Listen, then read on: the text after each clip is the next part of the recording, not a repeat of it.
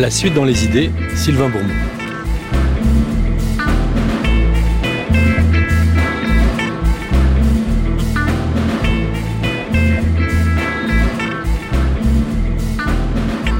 On est aliéné ou on ne l'est pas. La phrase est rentrée dans l'histoire. Elle fut prononcée en 1838 par euh, le ministre Montalivet défendant son projet de loi sur les aliénés voté la même année et qui allait révolutionner la prise en charge de la folie en France, devenant le grand texte législatif en vigueur dans le domaine. Un texte qu'il faudra attendre les années 1990, soit plus de 130 ans, pour qu'il soit remplacé. Et ce texte oblige à l'époque les départements à disposer d'un asile, des institutions largement documentées depuis par les historiens. Il n'en va pas de même pour celles et ceux, encore plus nombreux, qui les peuplaient. Et c'est tout le mérite du livre, du grand livre que publie en ce début d'année Anatole Lebrasque, de proposer enfin une histoire sociale et nourrie de sciences sociales de ce qu'il nomme la condition aliénée. Il est cette semaine l'invité de la suite dans les idées.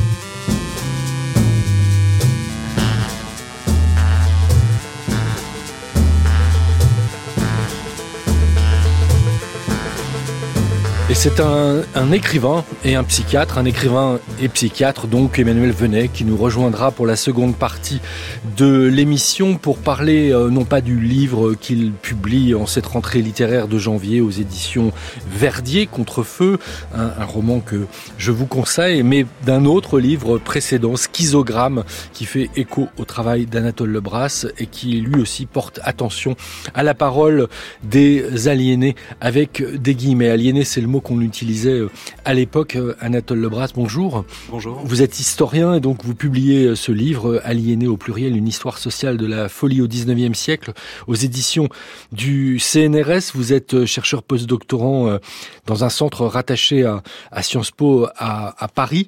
Et ce livre est une enquête assez considérable à propos d'un objet dont on se disait, ceux qui ne sont pas spécialistes, qu'il avait sans doute été largement étudié parce qu'on a en tête en fait beaucoup de travaux, à commencer évidemment par euh, le livre de Michel Foucault, mais beaucoup de travaux qui font l'histoire de la folie, sauf que ces travaux se sont intéressés aux asiles, aux institutions, aux politiques publiques, mais assez peu aux individus. Or, euh, vous, vous avez, euh, par différentes manières, vous allez nous l'expliquer, vous vous êtes penché sur ceux qu'on appelait alors les aliénés. Oui, exactement. Donc, euh, effectivement, pendant assez longtemps, le, le récit de l'histoire de la psychiatrie, il a surtout été focalisé sur euh, sur les médecins, sur les psychiatres, sur ce qu'ils euh, sur ce qu'ils pouvaient savoir de la folie, sur ce qu'ils pouvaient en dire, sur ce qu'ils pouvaient en faire. Donc, et, puis secondairement, on va dire sur les, les institutions dans lesquelles ils exerçaient. mais depuis depuis quelques décennies au moins, et peut-être un peu plus récemment dans le monde francophone, il y a énormément d'historiennes et d'historiens qui se sont emparés vraiment à bras le corps de, de tout un matériau archivistique on aura l'occasion d'y revenir, mais c'est notamment les registres d'entrée des établissements, les dossiers de patients, euh, euh, pour euh, faire une, une, autre histoire, une histoire plus sociale de, de la psychiatrie. et donc, ma volonté, effectivement, dans ce livre, c'était non pas de, de, redire, de refaire une histoire des, des, des psychiatres ou des asiles d'aliénés, mais vraiment de centrer le récit sur les aliénés eux-mêmes, de faire en quelque sorte l'histoire sociale, de l'histoire des effets sociaux d'une catégorisation qui, à un moment, vient dévier, vient transformer le, le cours de, de trajectoire biographique d'hommes et de femmes du du, peuple euh, au XIXe siècle un contre-champ bienvenu euh, en effet et qui est rendu possible euh, en fait en grande partie, on, s'en rend compte en, vous lisant, par le fait que les dossiers des patients, loin d'être éthiques, sont, assez remplis et remplis notamment des, des lettres qu'ils voulaient envoyer mais qui ne parvenaient jamais à leur destinataire parce qu'en fait l'institution les bloquait et les rangeait dans ces dossiers. Matériau extraordinaire pour l'historien. Euh, oui, c'est vraiment un, matériau euh, foisonnant, très très riche, hein, dans lequel on est euh, on est un petit peu un petit peu happé. moi, c'est par ce biais-là que j'y suis venu, en fait, par le biais des dossiers de patients de, de l'asile de Quimper, qui est la, la, ville dans laquelle dans laquelle j'ai grandi. et effectivement, c'est un matériau très très riche, très polyphonique. On, on pourrait s'attendre à, à, voir surtout s'y déployer le discours médical. Et en réalité, ce qu'on y découvre, ben c'est, ce sont des vies euh, euh, d'internés dans, dans, dans, dans, toute leur richesse, sous différentes facettes, avec notamment beaucoup de correspondances. Alors, il y a effectivement la correspondance qui est retenue au dossier par les médecins. Et donc, c'est tout de suite un premier indice du fait que, bien sûr, il faut avant toute chose s'intéresser aux conditions de constitution de ces dossiers avant de pouvoir les, analyser, parce qu'il y a évidemment énormément de biais qui, sont liés à la, manière dont le dossier est constitué, à tous les impératifs de la pratique asilaire auxquels répond en réalité la constitution du dossier. Euh, mais euh, il n'y a pas seulement ces lettres censurées, il y a aussi les lettres qui ont pu être écrites par des proches des internés à destination des médecins ou à destination des internés eux-mêmes. Euh, il y a beaucoup de notes médicales, il y a des correspondances administratives diverses, si, bien qu'on a voilà des un, type de, de, matériaux très très riche et qui autorise d'ailleurs des usages très très variés. Donc c'est un petit peu aussi l'idée du livre et, d'autres travaux d'histoire sociale de la psychiatrie. C'est pas un matériau qui sert uniquement à faire euh, euh, l'histoire de la psychiatrie, c'est aussi un matériau qui nous dit quelque chose d'une d'une société et de, de, de, bouleversements sociaux plus larges qu'on peut observer à travers ce prisme psychiatrique. Oui, c'est ça. La, psychiatrie devient un prisme et vous permet aussi, ce matériau vous permet aussi de dresser des, portraits qui, jalonnent euh, le livre, des portraits d'aliénés. On comprend mieux au fond certaines trajectoires sociales. On, on, va y revenir. Alors, vos sources, vous les avez, vous, parliez de, euh, de l'asile de, de, Quimper, euh, des, archives donc de, ce département dans lequel vous avez trouvé euh, ces dossiers. il y a un autre asile en Bretagne également, mais cette fois pour les femmes.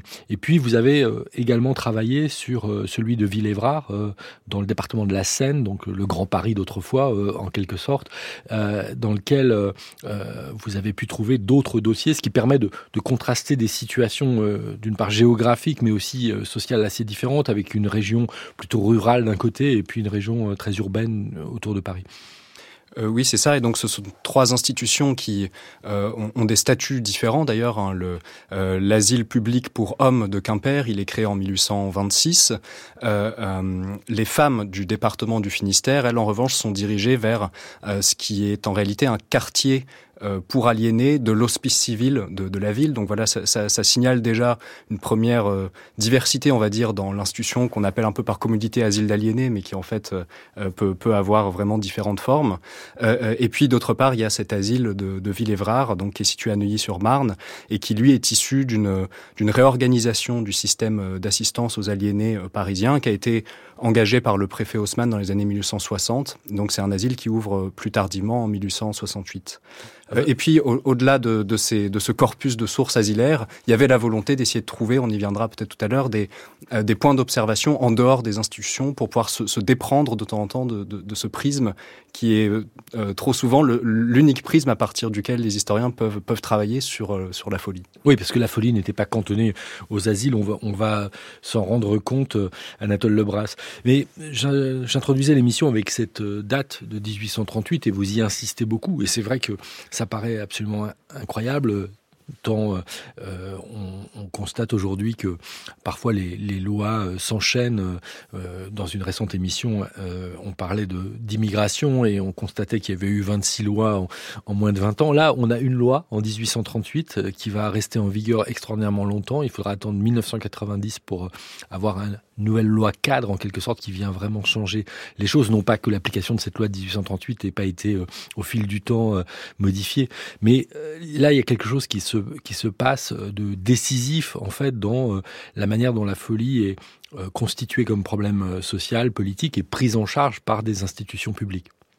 Euh, oui, ce, texte de 1838, il est, euh, il est effectivement très important. Alors non, non, pas que rien ne se soit passé auparavant. Hein. D'ailleurs, le, le, la naissance de l'asile d'aliénés moderne, à proprement parler, on la situe plutôt au début du 19e siècle. Et puis, il y a, toute une série d'institutions qui, en réalité, sont créées, sont fondées avant cette loi, qui, mettra aussi du temps à vraiment exercer ses effets et à encourager la, création de nouveaux établissements. Euh, mais effectivement, ce que, j'essaie de, de, montrer dans le livre, c'est à la fois ben, que c'est une loi qui est euh, qui présente énormément de, de défauts et qui est, qui est, très vite critiquée, euh, y compris par les médecins aliénistes euh, eux-mêmes, et en même temps qui offre une certaine malléabilité, qui est probablement une clé de, de sa longévité et du fait qu'elle a perduré malgré toutes les critiques, malgré toutes les tentatives de réforme inabouties.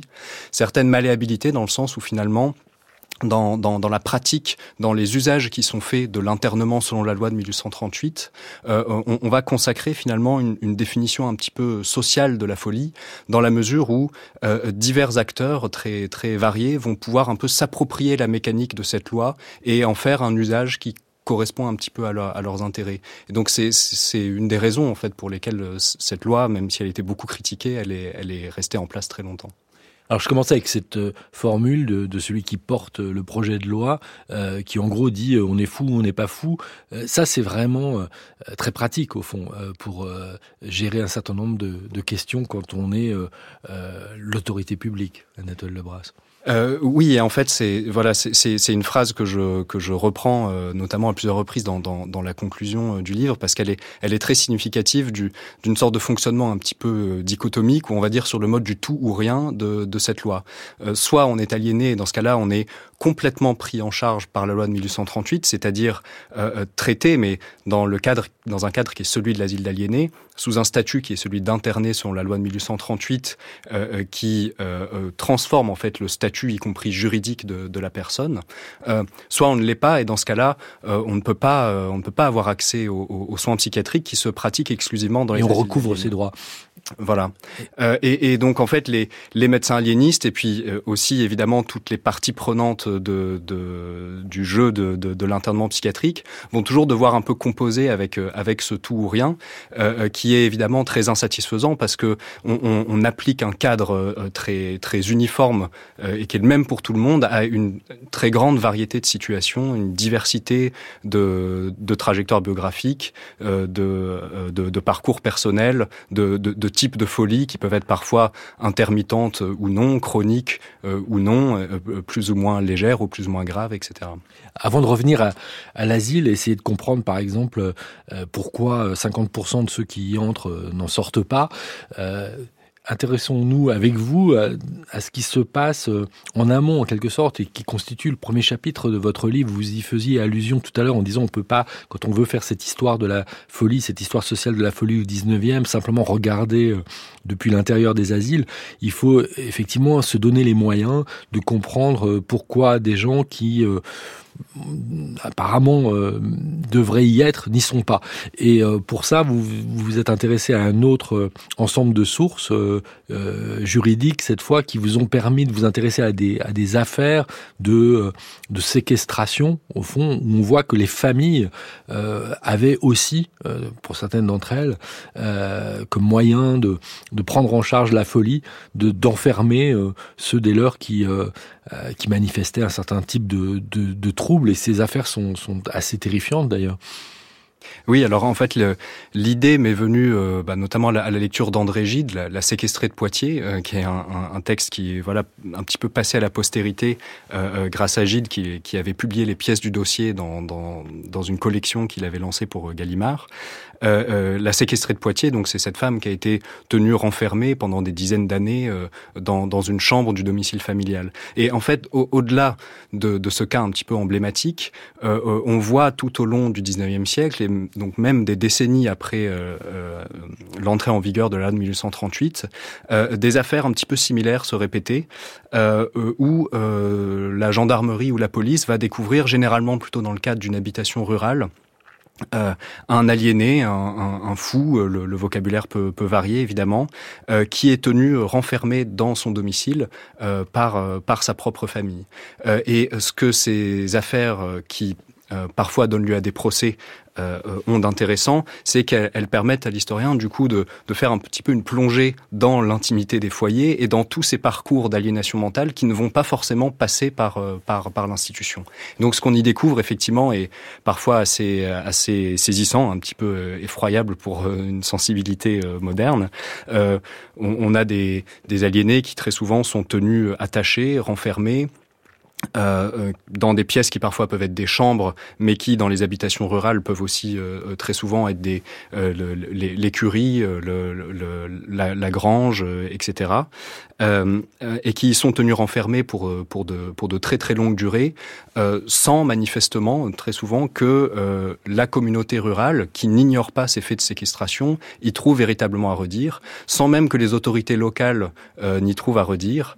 et, et donc c'est ce qui est au fondement un peu de, de, de de, la surprise, de la stupeur des, gendarmes ou des magistrats quand ils découvrent ces situations-là. Comme un mode de gestion au fond un peu archaïque, antérieur à, à cette loi, mais qui perdure après son entrée en vigueur. Voilà, et ce que nous rappellent toutes ces affaires de séquestration, c'est qu'en réalité, malgré l'essor très important de l'asile d'aliénés et le fait que la population internée dans les asiles passe d'environ une dizaine de milliers au lendemain de l'adoption de la loi de 1838 à près de 70 000 euh, à la veille de la Première Guerre mondiale, euh, et, ben malgré ce, ce phénomène qui, qui, évidemment est très spectaculaire, qui est celui d'une institutionnalisation croissante de la folie, ben, il y a toute une histoire parallèle euh, qui est celle de cette prise en charge familiale qui, qui, qui, perdure, et en réalité que la législation française laisse dans une certaine mesure perdurer, parce que ce que, ce que j'ai appris en me penchant sur ces affaires de séquestration, ben, c'est notamment que, en réalité, un certain nombre de ces familles, la, la loi ne leur donnait pas forcément tort, dans la mesure où, bon, sans rentrer dans des détails trop techniques, il y a des dispositions du code pénal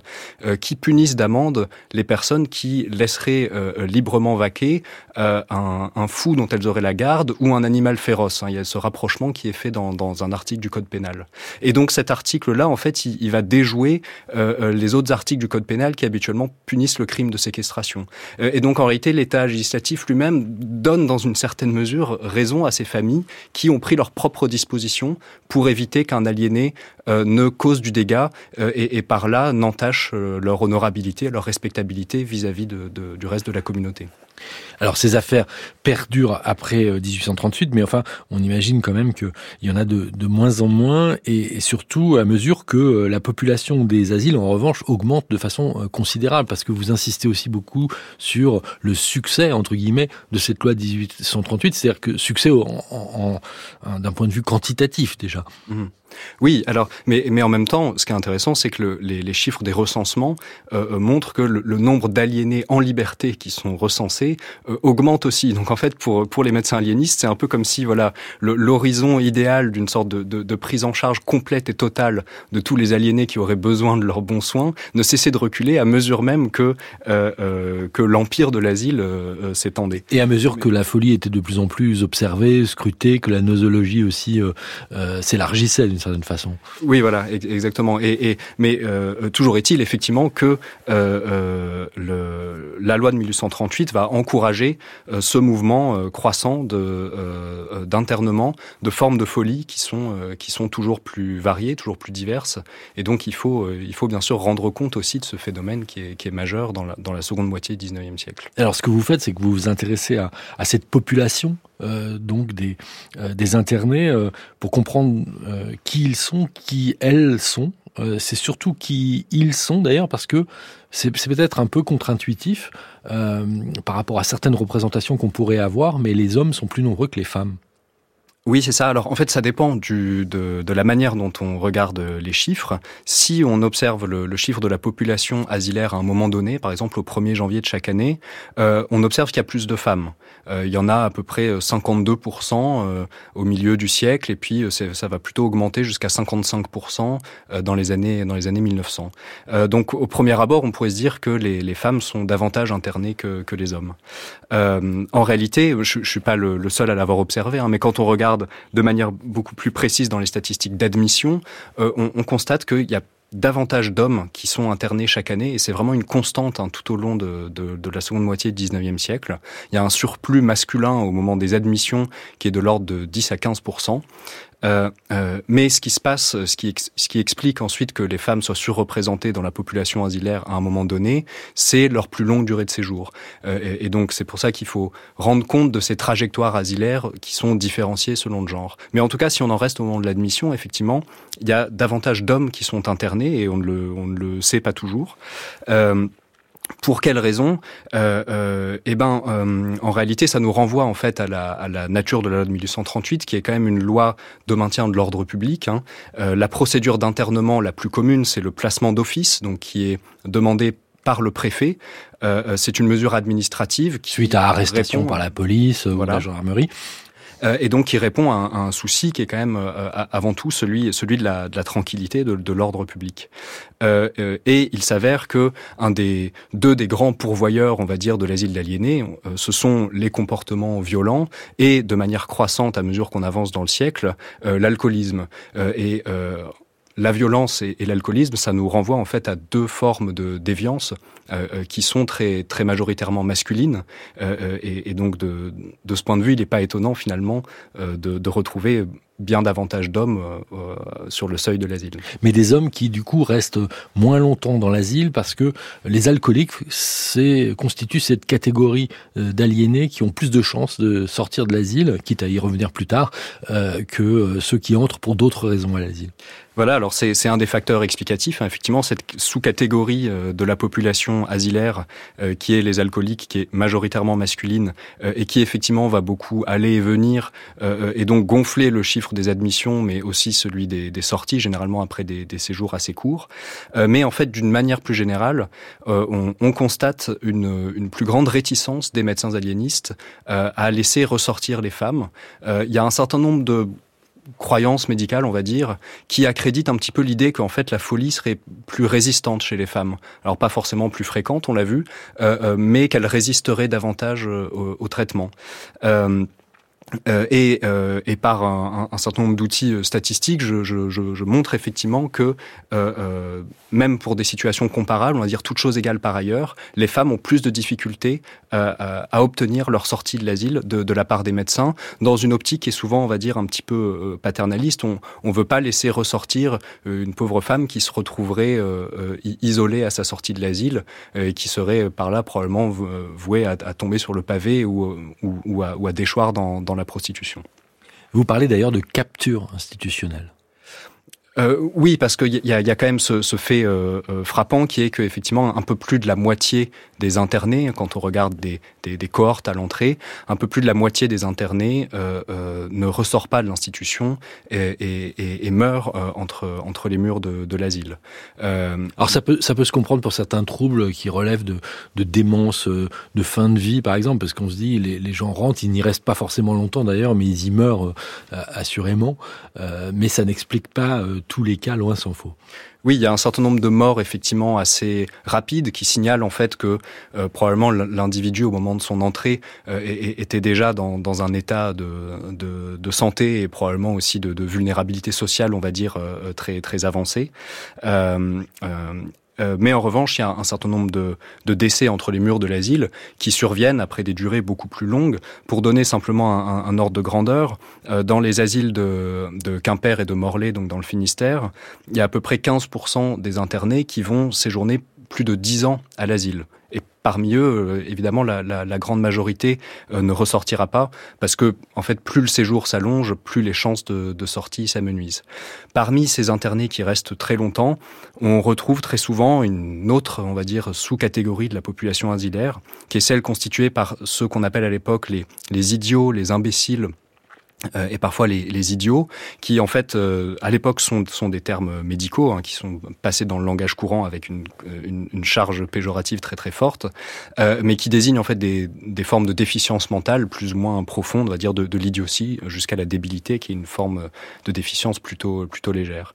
et ces internés-là, souvent ils sont internés assez jeunes et, et, ils restent très très longtemps, des, des dizaines d'années.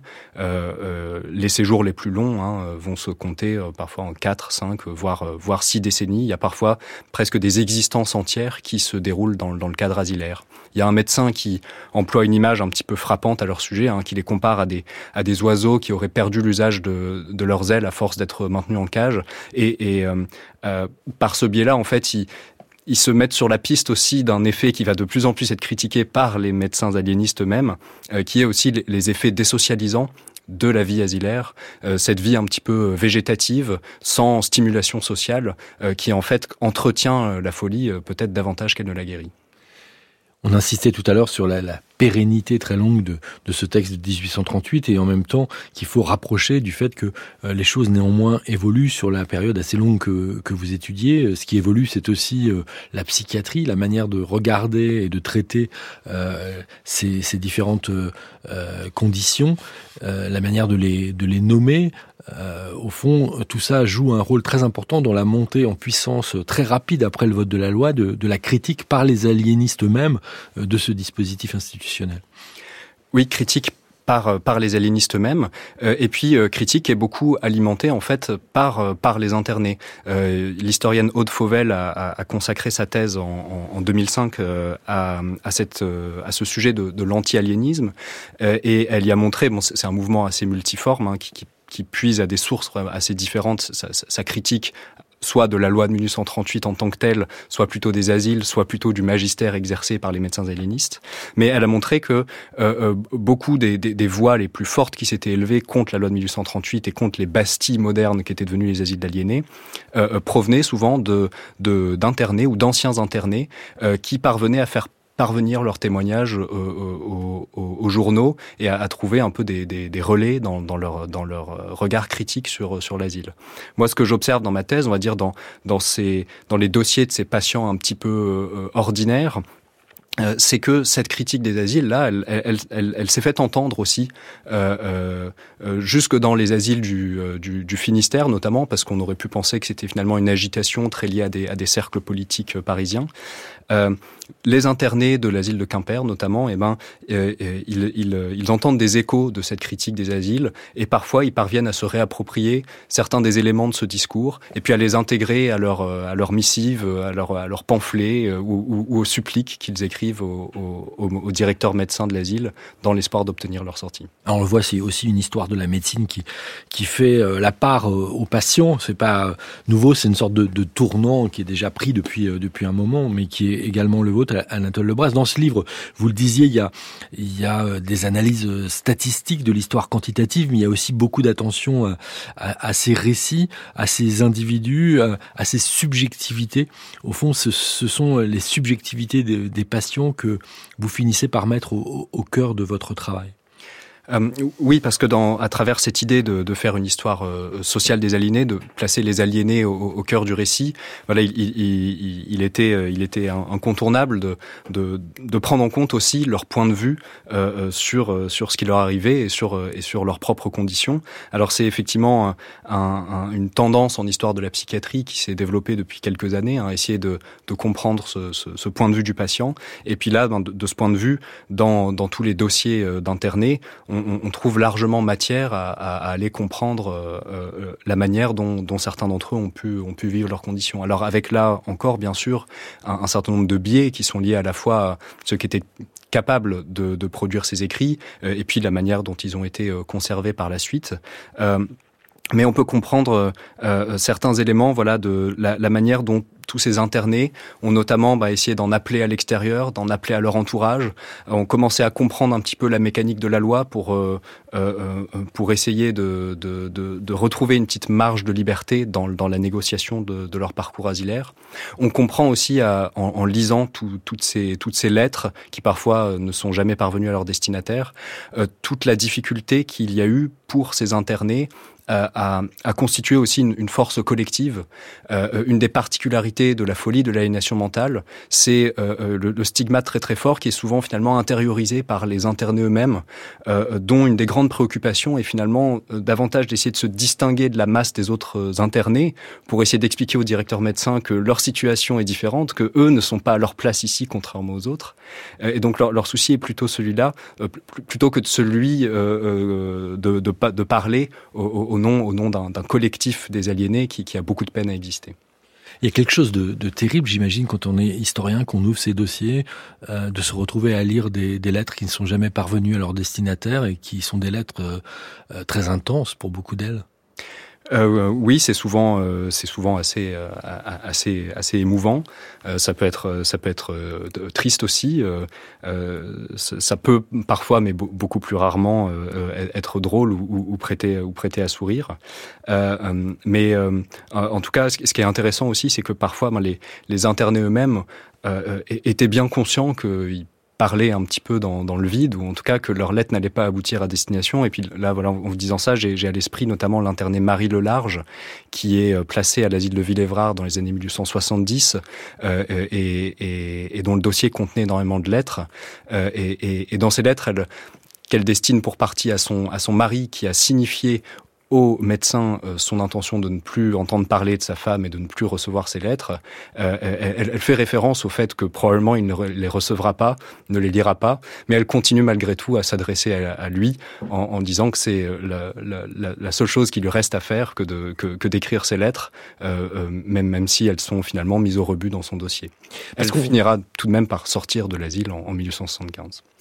Ce qu'on n'a pas précisé, c'est aussi le caractère euh, vraiment arbitraire et, à côté de la justice de ces décisions euh, euh, d'internement. D'ailleurs, les critiques les plus vives, les plus, les plus précoces viendront du monde judiciaire qui, s'étonne d'être laissé à l'écart. La décision est prise par l'autorité politique sans, sans contrôle de la justice. Voilà, alors c'est euh, un, des points qui est débattu en réalité dès, dès l'adoption de la loi de 1838, hein, mais c'est euh, euh, le fait que la justice est mise de côté dans, la, procédure d'internement. Donc, euh, c'est une décision administrative et sur présentation d'un certificat médical qui aboutit effectivement à, priver de, sa liberté, à priver de sa citoyenneté un, individu. alors, malgré tout, il y a des formes de contrôle a posteriori qui sont, qui sont prévues, mais qui sont quand même un petit peu, un petit peu fragiles, un petit peu ténues. et il y a notamment un droit de réclamation euh, des internés, c'est l'article 29 de la loi de 1838, qui leur permet d'en appeler au tribunal civil pour faire réexaminer euh, leur, euh, leur situation.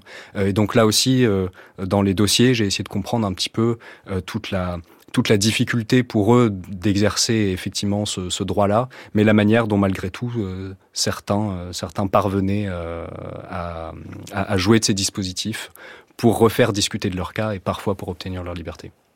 On va continuer à, parler de, psychiatrie euh, et de folie en remettant peut-être en, perspective depuis euh, aujourd'hui cette histoire sociale que vous proposez, Anatole Lebras, avec ce livre Aliéné, une histoire sociale de la folie au 19e siècle.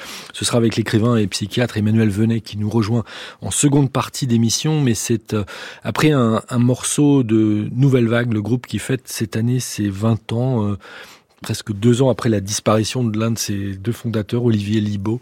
Il sort cette reprise, puisque c'est ce à quoi euh, s'occupe ce, groupe depuis le début, reprise de Tears for Fears, Shout. La suite dans les idées, Sylvain Bourmeau. Shout, shout, let it out. These are the things I can do talking to you.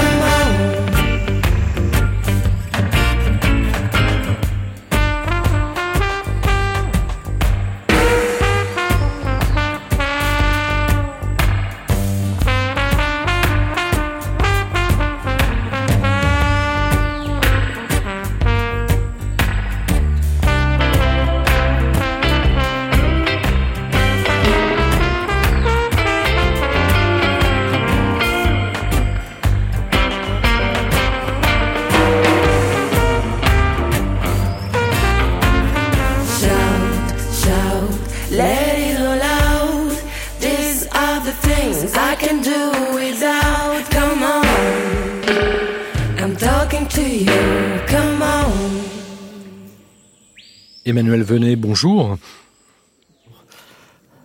Vous m'entendez? Allô? Oui, bonjour. Vous, bonjour, vous êtes à, à, Lyon où vous habitez, vous êtes écrivain et vous êtes aussi euh, psychiatre. Quel effet ça fait quand on exerce la psychiatrie aujourd'hui de se trouver plongé dans ce, cet univers que décrit Anatole Lebras et dont il vient de, de nous parler? Euh, ben, D'abord, je, je, je, dirais que j'ai pris un immense plaisir à lire son livre parce qu'il est très bien écrit, très clair, très fluide. Et, la, première, euh, la première constatation que je fais, c'est que bien que la situation de la psychiatrie soit actuellement très peu satisfaisante, on ne peut pas nier qu'on a fait des progrès absolument gigantesques dans la prise en charge des pathologies mentales, dans leur repérage, dans, dans leur euh, classification aussi, malgré les, les imperfections de nos classifications. Et, et c'est vrai que beaucoup de procédures se sont clarifiées, simplifiées et sont maintenant beaucoup plus respectueuses des libertés fondamentales de, de nos patients. Euh, bon, ceci étant dit, euh, je ne reste pas le, le, le portrait d'un monde professionnel ou d'un monde institutionnel plutôt euh, tout rose et où tout va bien. La psychiatrie a beaucoup, beaucoup de rencontre beaucoup de difficultés actuellement. Mais en tout cas, euh, toutes ces procédures décrites euh, très bien par Anatole Lebras d'interdiction, d'internement, d'administration provisoire, qui, qui souvent euh, conduisent les, les, internés à une sorte de mort sociale ou mort civile, euh, c'est quelque chose, fort heureusement, euh, qui a largement disparu ou reflué. Mais si vous euh, vous dites la, la psychiatrie ne va pas forcément euh, très bien, notamment du fait de, de manque de, de, moyens, dans quelle mesure euh, a-t-elle néanmoins hérité de choses qui, qui, euh, qui sont terrifiantes aujourd'hui quand on lit le livre d'Anatole Lebras Dans quelle mesure, on, on, en le lisant, on, on découvre euh, des traces au fond de, de cette histoire encore présente? Alors, je, pense que la, trace la plus rémanente actuellement, c'est euh, c'est vraiment lié à l'acte de naissance de cette psychiatrie moderne qui à la fois se voit euh, assigner une fonction de contrôle social de la violence psychopathologique et une fonction de soin. Et tout ça est très mélangé. Et d'ailleurs, euh, Anatole Lebras explique bien comment le, les malades mentaux au XIXe siècle sont très souvent internés d'office par le préfet, par la voie administrative et au nom de leur dangerosité, parce que euh, c'est la condition sine qua non pour les faire euh, prendre en charge au niveau financier, puisque très souvent ils sont euh, dans l'indigence ou dans l'extrême précarité et, ils ne peuvent pas financer leurs leur soins alors qu'il y a un autre mode d'internement qui s'appelle le placement volontaire à la demande de quelqu'un de l'entourage. Mais à ce moment-là, c'est la famille qui doit financer, en tout cas au début du 19e, qui doit financer l'hospitalisation, le, le, les frais de soins. Et puis ça évolue petit à petit, mais en gros, le, le 19e siècle est un siècle où la pratique de l'internement est extrêmement majoritaire ça, au début, je pense que c'est de l'ordre de 90-95%. Ça diminue petit à petit euh, au, fil du siècle, mais ça tombe guère en dessous de, de 85 ou 80%. Et ça va perdurer très longtemps avec euh, donc une, une, modification majeure dans les pratiques et les usages qui est l'instauration de la sécurité sociale après la Deuxième Guerre mondiale, qui fait que la prise en charge des soins devient universel. Alors, ça transforme pas du jour au lendemain les procédures d'internement. Il, va y avoir une quinzaine, une vingtaine d'années à peu près de, de, de délai avant que qu'on voit une décrue extrêmement importante de l'internement. Et juste avant, de, deux ans avant le, changement de la loi, donc de 1990, euh, les, les, chiffres d'admission sous contrainte euh, n'ont plus rien à voir puisque c'est 3% des gens qui sont internés d'office et 8% qui sont en placement volontaire. Et Alors ça, c'était finalement une très bonne évolution et peut-être un bon usage d'une loi de 1838 qui avait été remaniée, qui avait été amendée et, enrichie d'un certain nombre de dispositions qui la rendaient euh, relativement sûre et souple. Et bizarrement, donc, à partir de 1990, il y a eu une première évolution législative, enfin, une nouvelle loi euh, qui était dictée par le, les obligations européennes, la Charte européenne des droits de l'homme, est destinée à mieux garantir les droits des patients. Euh, et puis ensuite, en 2011, il y a eu une, autre loi qui introduit la judiciarisation, enfin l'intervention systématique du juge dans toutes les procédures d'hospitalisation contrainte. Alors là encore, au nom des libertés individuelles et de leur respect, mais l'effet concret, il y a eu un effet de mode sans doute, il y a eu euh, des, euh, évolutions sociétales sur lesquelles, enfin, je n'ai pas d'avis bien bien précis, mais je pense que euh, quand même, dans, dans les, dans, dans, les faits, ce qu'on observe, c'est qu'il y a une, un retour à la hausse des admissions sous contrainte qui est actuellement, à mon avis, très inquiétant. C'est-à-dire que dans un, dans un service de psychiatrie euh, générale, il n'est pas rare qu'on ait entre 40 et 60% de gens qui soient sous contrainte. Et c'était plus du tout le cas dans les années 80-90. C'est-à-dire qu'on revient à l'asile du 19e siècle, euh, Anatole Lebras Alors, je, je, je, dirais pas ça, évidemment, mais, mais bon, c'est vrai que en, en tant qu'historien de la psychiatrie, et notamment quand on échange avec des, des, des, des soignants, psychiatres ou, ou, autres fonctions euh, de, de l'hôpital psychiatrique, euh, on, on, est toujours frappé de, enfin, de, de, ce double jeu à la fois de continuité et de, et de rupture. Euh, alors, évidemment, du, du, côté de la rupture, il y a, y a des transformations euh, immenses qui ont eu lieu tout au long du XXe siècle. Emmanuel Venet en a, en a cité certaines on peut peut-être aussi euh, euh, rappeler aux auditeurs, voilà, de, depuis, depuis les années 1960 en France, il y a eu tout un processus qui est connu sous le nom de sectorisation, dont la logique générale, on va dire, est qu'il y a une équipe médico-sociale qui prend en charge tous les besoins en santé mentale d'un bassin de population. Euh, et, dans tout cela, l'hôpital psychiatrique à proprement parler et le séjour à plein temps à l'hôpital psychiatrique n'est censé être plus qu'un maillon dans toute une chaîne de, de, de, de, de services beaucoup, beaucoup plus large. Euh, mais du côté des continuités, euh, je crois que le, soin psychiatrique, malgré tout, il, il, continue à se définir plus que dans d'autres spécialités médicales, euh, par son rapport particulier à la contrainte, à l'enfermement, à la, à la, privation de liberté. Euh, euh, et, et, ça continue malgré tout à être une, une, une problématique euh, avec laquelle les, les, les, professionnels de santé mentale doivent, doivent se débattre, à laquelle ils doivent réfléchir. Et puis on voit bien évidemment à quel point la question de la dangerosité est complètement transversale et continue à se poser de manière très très forte aujourd'hui, comme, comme elle se posait en des termes un peu différents au 19e siècle.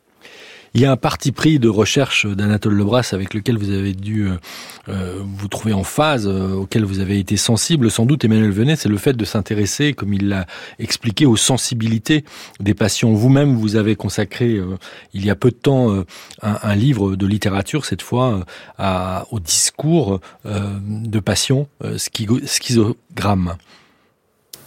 Oui, oui, oui. Mais peut-être juste pour, pour euh, quand même compléter le, propos d'Anatole sur euh, le secteur, qui est effectivement une, une évolution extrêmement intéressante, qui est directement branchée sur l'expérience traumatique de la Deuxième Guerre mondiale, où dans les hôpitaux psychiatriques, il y a eu une, famine absolument dramatique et une surmortalité très importante. Euh, donc le secteur s'était destiné à, en somme, euh, offrir des soins qui soient beaucoup moins hospitaliers, ou hospitalo-centrés, euh, pour proposer de la prévention, en tout cas de la prévention des rechutes, la prévention de la désocialisation, des choses comme ça. Et effectivement, c'est un dispositif qui est très intéressant, qui a quelques faiblesses, mais euh, hélas, il est toujours considéré comme le pivot de l'organisation de la psychiatrie publique, mais il est le parent pauvre et il n'a plus du tout les moyens de, de sa mission. Et euh, de, de ce fait-là, on voit ressurgir une psychiatrie euh, sécuritaire parce que les patients chroniques, euh, en particulier psychotiques, certains bipolaires, certains patients qui ont des addictions graves, sont mal pris en charge et, du coup, euh, à la moindre crise, ils ont tendance à basculer dans des systèmes beaucoup plus disciplinaires et sécuritaires, comme les unités pour malades difficiles ou les unités de soins intensifs psychiatriques. Et, et donc, on voit revenir quand même une sorte de virage sécuritaire dans la psychiatrie qui est tout à fait fâcheux, tout à fait, tout, tout à fait inquiétant. Mais alors, schizogramme, oui, je, je, vous raconte un petit peu le, le, rapidement parce qu'on arrive au terme de l'émission, mais allez-y. Alors, je, très très rapidement, euh, c'est un livre qui est sorti, je crois, il y a un an et demi, il me semble. Euh, à la fosse aux ours. à la fosse aux ours, oui, un éditeur euh, national, mais basé à Lyon. Euh, c'est un recueil de petits textes que j'avais donné à un bulletin, bulletin de l'internat de Lyon, de l'internat en médecine, euh, et c'était à la demande d'un ancien rédacteur en chef qui, m'avait sollicité pour faire une rubrique. Et je m'étais dit, c'est intéressant de faire entendre dans un, une tribune qui est très médicale ou médico-chirurgicale, euh, une petite musique un petit peu différente de celle d'habitude, c'est-à-dire euh, quelque chose sur la psychose et sur les, singularités euh, du raisonnement des psychotiques et, de, ce qui conditionne leur conduite, ce qui fait que euh, parfois le, les comportements paraissent très imprévisibles ou très, euh, très infondés, très immotivés. Et en fait, quand on rentre un peu dans la subjectivité de, de ces patients, quand on tend l'oreille et qu'on essaye de comprendre la manière dont ils raisonnent et la manière dont ils se conduisent, on, comprend que, ça, a une, ça, a une, cohérence et que et à partir du moment où on comprend la cohérence, on est, à mon avis, plus efficace euh, sur le plan thérapeutique. Et puis aussi euh, plus, plus humain et dans une attitude qui est beaucoup plus, beaucoup plus intéressante. Merci Emmanuel Venez, euh, donc euh, Schizogramme à la fosse aux ours, euh, publié il y a quelques mois, et puis en cette rentrée littéraire de janvier aux éditions Verdier, Contrefeu. et puis votre livre, Anatole Lebras, Aliéné, une histoire sociale de la folie au 19e siècle, CNRS édition. On trouve toutes ces références bibliographiques sur la page de la suite dans les idées, où vous pouvez écouter l'émission et vous abonner au podcast.